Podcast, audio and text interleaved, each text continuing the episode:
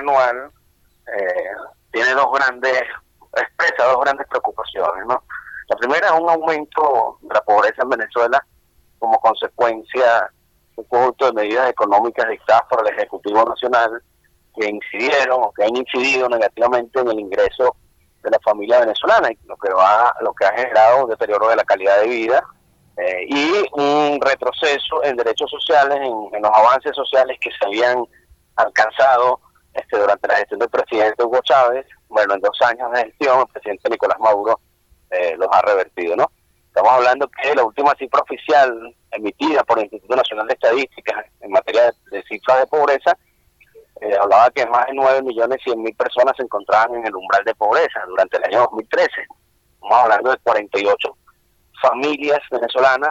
que cada hora de cada día durante el año 2013 se sumaron a la, a la cifra, a la, línea de pobreza en el país, ¿no? Eh, a pesar de que durante el año 2014 este, y durante el año 2015 aún no contamos con cifras oficiales de pobreza, eh, bueno, la persistencia de los indicadores socioeconómicos que incidieron o que propiciaron el aumento de la pobreza en 2013 se han mantenido durante el 2014 y se han acentuado durante el año 2015, ¿no? lo que permite a afirmar que eh, a cierre de año la pobreza en Venezuela va a aumentar, eh, incluso va a superar niveles eh, registrados en el año 2000, este, donde 10 millones 900 mil personas se encontraban en situación de pobreza, lo cual bueno, significaría este enorme retroceso en materia de avances sociales. ¿no? Otra de las grandes preocupaciones es que la impunidad en Venezuela sigue siendo una, fuente de violación de derechos humanos en el país, junto a la pobreza eh, son las fuentes, las principales causas de violación de derechos humanos en el país, las mayores violaciones de derechos humanos en Venezuela, eh, toda vez que es una impunidad estructural que impide que las víctimas de violaciones de derechos humanos eh, accedan a la justicia, a la reparación, que los responsables de violaciones de derechos humanos y también de delitos comunes sean juzgados, sean sometidos a la justicia oportunamente y que además impide que fenómenos tan terribles como la corrupción, bueno, sean combatidos con eficiencia, sean este, sancionados los responsables de los graves hechos de corrupción,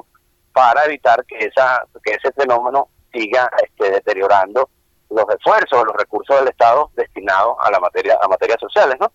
Eh, eh, bueno, el, el, sistema de administración de justicia en Venezuela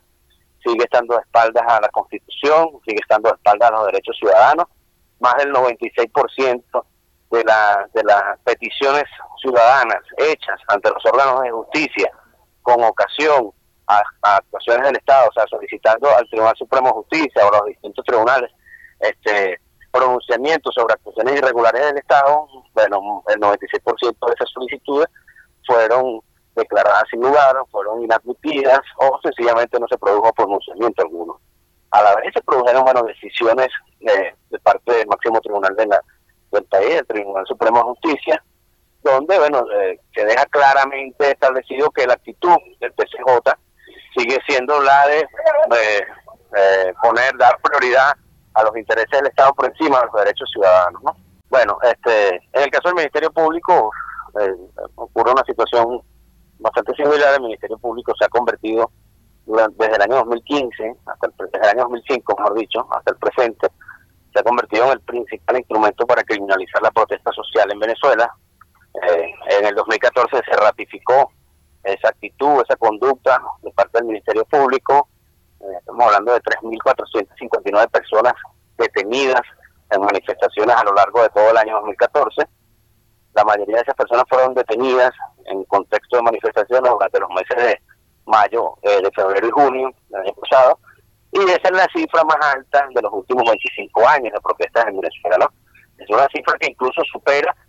las cifras registradas en periodos tan conflictivos como el año 1989 y 1992, donde se produjeron dos intentonas de golpe, donde se produjo se produjeron los hechos del Caracazo y donde la conflictividad social jugó un papel relevante en aquel entonces. Entonces, bueno, eh, digamos que esta esta cifra, esta alta cifra de detenidos, este, grafica por un lado, esta afirmación de que el Ministerio Público es el principal instrumento de criminalización de la protesta al penalizar y judicializar las luchas, los reclamos de los ciudadanos, y reafirma también esta otra afirmación que hemos hecho de que la respuesta del Estado venezolano, del Ejecutivo Nacional, ante la conflictividad social ha sido una respuesta poco democrática, una respuesta autoritaria y una respuesta sustentada en la doctrina de seguridad nacional, eh, bueno, partiendo de la concepción del enemigo interno y el externo, para a partir de allí alentar la represión y avalar este, la persecución de las personas que protestan en Venezuela, ¿no? Se produjo un incremento importante en materia de violaciones a la integridad personal, estamos hablando de un 480% de aumento, 819 personas fueron víctimas de casos de, tortura, de tratos crueles, inhumanos y degradantes. Y es un retroceso alarmante toda vez que hace un año, cuando, cuando la Provea presentó su informe anual correspondiente al año 2013, valoraba como positivo la aprobación de la ley contra la tortura. Pero este retroceso, este, este incremento en el número de casos de violación a la integridad personal y casos de tortura, eh, lamentablemente eh, digamos, demuestra que la práctica de la tortura sigue siendo recurrente en los cuerpos policiales y que también eh, no solamente se mantuvo esta práctica, sino que tuvo este, este importante incremento. Ok, ¿cómo, ¿cómo se traduce esta actuación del gobierno nacional? ¿O por qué este, está sucediendo este retroceso? ¿Cómo lo califica Provea? Mira, nosotros hemos usado una frase para calificar lo que ha sido, lo que fue la gestión del gobierno durante el año 2014. Esta frase es exclusión y autoritarismo. Exclusión, toda vez que a la ya característica exclusión por razones políticas, que digamos que fue un fenómeno,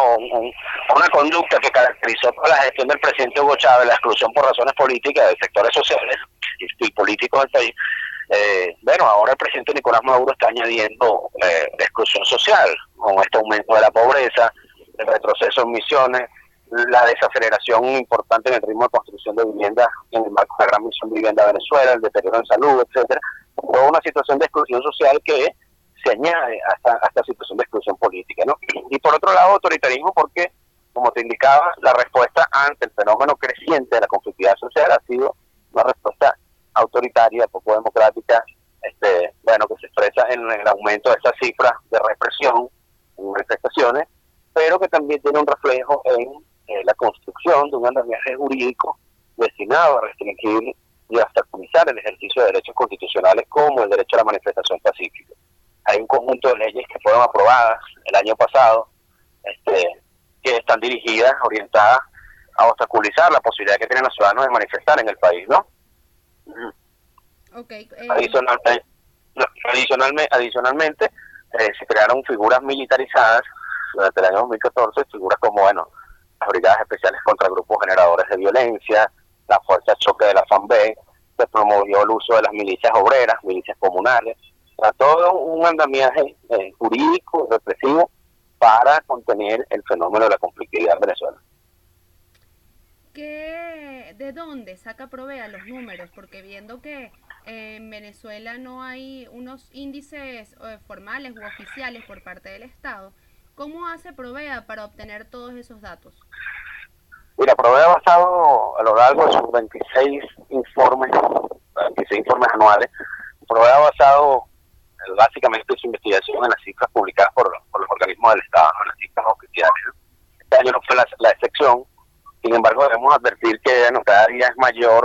cada día son mayores las restricciones, las dificultades para acceder a la información pública en Venezuela. Este, bueno, este, este dato de que aún no se publican cifras de pobreza de 2014, no se publican cifras de inflación de 2015, eh, se ha omitido de los boletines mensuales de inflación del Banco Central de Venezuela el índice de escasez. son datos que comprometen, digamos, el derecho a la información de la ciudadanía y, y, que obstaculizan los mecanismos de Contraloría Social. Sin embargo, bueno, Provea pudo acceder a la memoria de cuenta de los de los distintos ministerios del país,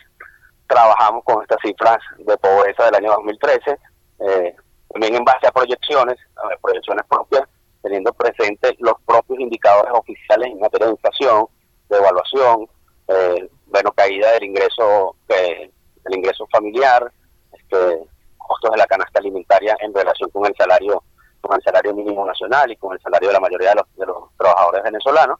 Y por supuesto también contrastando toda la información oficial, toda la data oficial con algunos estudios independientes que se hicieron, eh, concretamente un estudio que realizó la Universidad Católica Andrés Bello, la Universidad Central de Venezuela y la Universidad Simón Bolívar, eh, sobre condiciones de vida en Venezuela. Fue un estudio que fue publicado en marzo, en marzo de este año,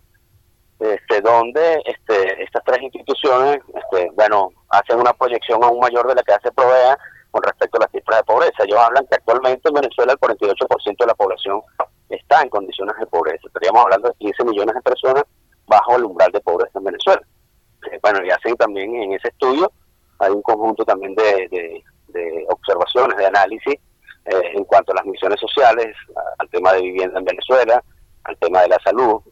Entonces, contrastamos toda la data oficial a la cual tenemos acceso con estudios independientes y con este, denuncias, investigaciones eh, y posiciones que provee adoptado a lo largo del periodo. Eh, ¿Cuál es el criterio que tiene, el criterio no, disculpe, la posición que tiene Provea en relación, o el análisis que tienen, en relación a, este, a esta no publicación de informes en los diferentes eh, sectores o, rangos en el, en el Estado venezolano, lo que es salud, lo que es educación. ¿Por qué consideran ustedes que el gobierno venezolano o el Estado venezolano simplemente ha eh, omitido el hecho de emitir informes? Mira, fíjate, eh, lo primero que hay que decir es, bueno, se está violando el derecho a la información contenido en la Constitución Nacional,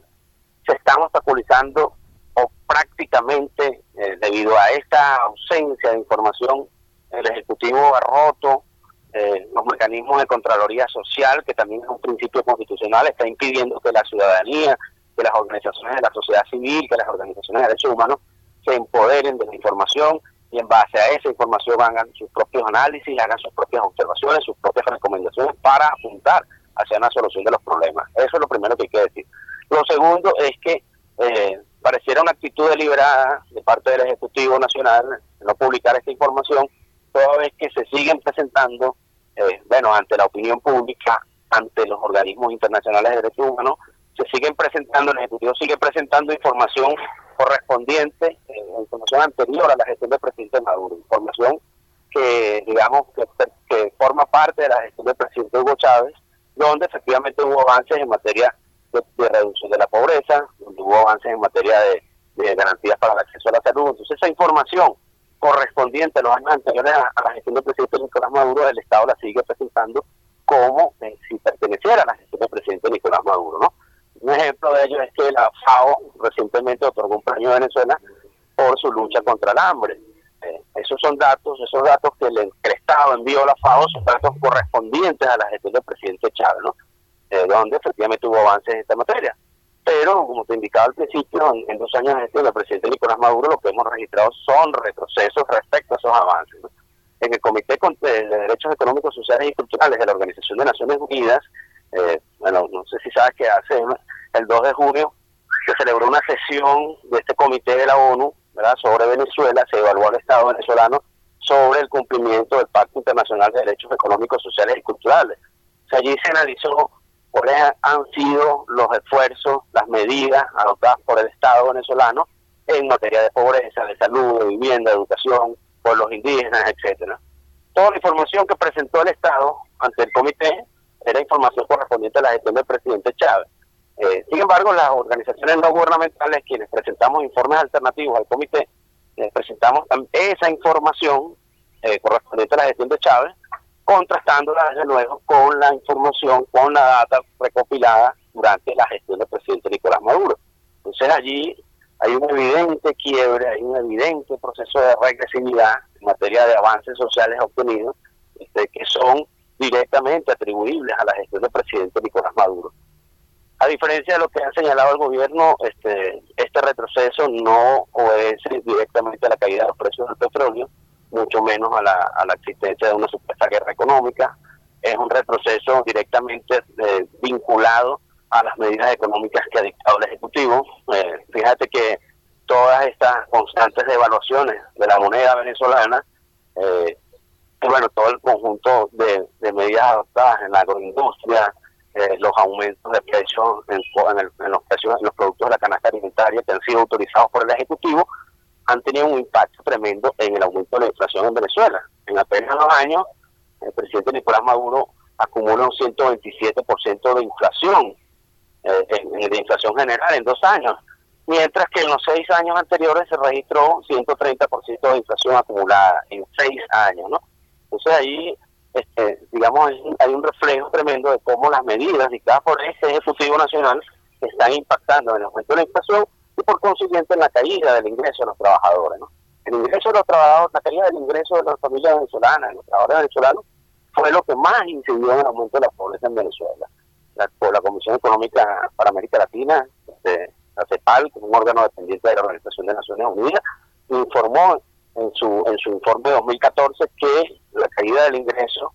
de la familia venezolana había incidido en un 35% en el aumento de la pobreza. Para medir la pobreza se utilizan distintos indicadores, uno de ellos es el ingreso, el ingreso familiar, el ingreso de las personas, y es precisamente esa pérdida del ingreso, del poder adquisitivo del ingreso, lo que más incidió en, la, en el aumento de la pobreza en el país, ¿no? Y es algo que, este, bueno, si le ponemos rostro a las cifras, este, bueno, es algo que diariamente uno en carne propia lo palpa, lo vive, este, todos los venezolanos. Pongo un ejemplo sencillo. Una lata de atún en Venezuela está costando 250 bolívares, una lata de atún de este, 150 gramos, 250 bolívares. Eso es el equivalente a un día de salario de un trabajador venezolano, un día de salario mínimo además. Una lata de atún con la que te comes tres arepas, por ponértelo un ejemplo más criollito, ¿no? Eh, un kilo de carne regulada, kilo de carne regulada, la carne que se vende en las cadenas de distribución del Estado venezolano, Mercal, eh, Bastos Bicentenarios, etcétera, eh, un kilo de esa carne cuesta 250 bolívares. Eso es también un día de salario de un trabajador venezolano. Entonces allí, poniéndole rostro rostro a la cifra, poniéndole eh, pies, zapatos a la cifra, eh, digamos, allí uno también se da cuenta de que esto que estamos afirmando es una realidad, que la gente está padeciendo en carne propia. Ahora, cuando ustedes, Provea, estuvo en el examen que se le hizo a Venezuela, eh, ¿qué, ¿cuál creen ustedes que fue la reacción de las personas que estaban allí evaluando la situación de Venezuela y cuál creen ustedes que van a ser los resultados con respecto a eso. Mira, si nos referimos a la reacción de los, de los expertos del Comité de Derechos Económicos, Sociales y Culturales, bueno, este, de luego que hay una, reacción de preocupación, este, de alarma por parte del comité respecto al, a la, al desempeño del Estado venezolano en materia de derechos económicos, sociales y culturales, toda vez que una de las principales, primero Venezuela no comparecía ante el comité desde el año 2002, ¿no? Cuando eso ocurrió se exhibieron avances, este, uno de esos avances, como te indicaba, era la reducción de la pobreza, eh, y a lo largo de todos estos años, una de las principales vitrinas del Ejecutivo Nacional o de la, Revolución Bolivariana había sido precisamente los avances en materia sociales. De hecho, Provea publicó en el año 2012 un informe que se llamaba 15 eh, años de derechos humanos, inclusión en lo social, exclusión en lo político, donde, bueno, Provea hacía, digamos, eh, valoraba positivo los avances en materia de pobreza, en materia de alimentación, y valoraba como negativo, eh, desde luego, el proceso de exclusión política, el ascenso de la represión, etcétera, sin embargo, valoramos como positivo los avances en materia social, pero hacíamos las advertencias necesarias, sobre todo en materia alimentaria, decíamos que la política de expropiación de tierras, la política de expropiación de empresas y la alta dependencia de las importaciones iban a comprometer la seguridad alimentaria de los venezolanos, como en efecto está ocurriendo ahora. Eh, bueno, volviendo al comité, esta situación de regresividad este, genera alarma entre los expertos independientes. Este es un comité conformado por 18 personas eh, expertas en, en, la materia de derechos sociales en distintas áreas, como personas independientes, y que el 22 de junio van a publicar sus este, conjunto de observaciones y recomendaciones estamos totalmente seguros irán en el orden de exigirle al Estado que eh, modifique su conducta en materia de derechos económicos, sociales y culturales. Es decir, que haga esfuerzos para superar la pobreza, que garantice que aún en condiciones de crisis económica los derechos humanos de la población estén garantizados y que las la, mayoría o las personas pobres puedan tener acceso a alimentos de calidad en suficiente, en suficiente cantidad y que además puedan tener acceso a los servicios públicos esenciales como salud, educación, eh, etcétera, ¿no? Estas observaciones que van a ser publicadas el 22 de junio este, van a contener muchos de esos elementos, este, porque bueno, y como te dije, el Estado presentó su información, las jóvenes presentamos información alternativa y el Estado en base a el comité en base a esas dos informaciones construye su propio análisis, construye sus recomendaciones, construye sus observaciones. ¿no? La reacción del Estado, también es bueno destacarla, bueno, una cosa es lo que dice el Estado allá, el Estado ya se compromete a acatar esas recomendaciones, se compromete a respetar el trabajo de la ONG, pero eh,